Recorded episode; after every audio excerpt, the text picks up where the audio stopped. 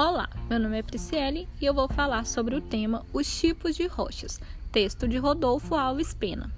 A litosfera é composta por rochas formadas pela união natural entre os diferentes minerais. Existem três tipos principais de rochas. São elas: rochas ígneas ou magmáticas, rochas metamórficas e rochas sedimentares. As rochas ígneas ou magmáticas se originam a partir da solidificação do magma ou da lava vulcânica.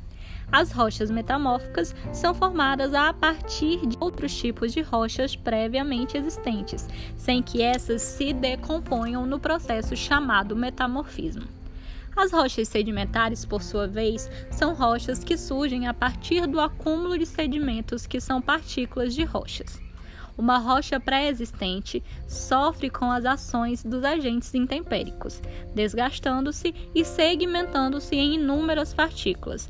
Esse material é depositado pela água e pelos ventos para outras áreas onde acumulam-se. A uma certa pressão, unem-se e solidificam-se novamente, formando novas rochas.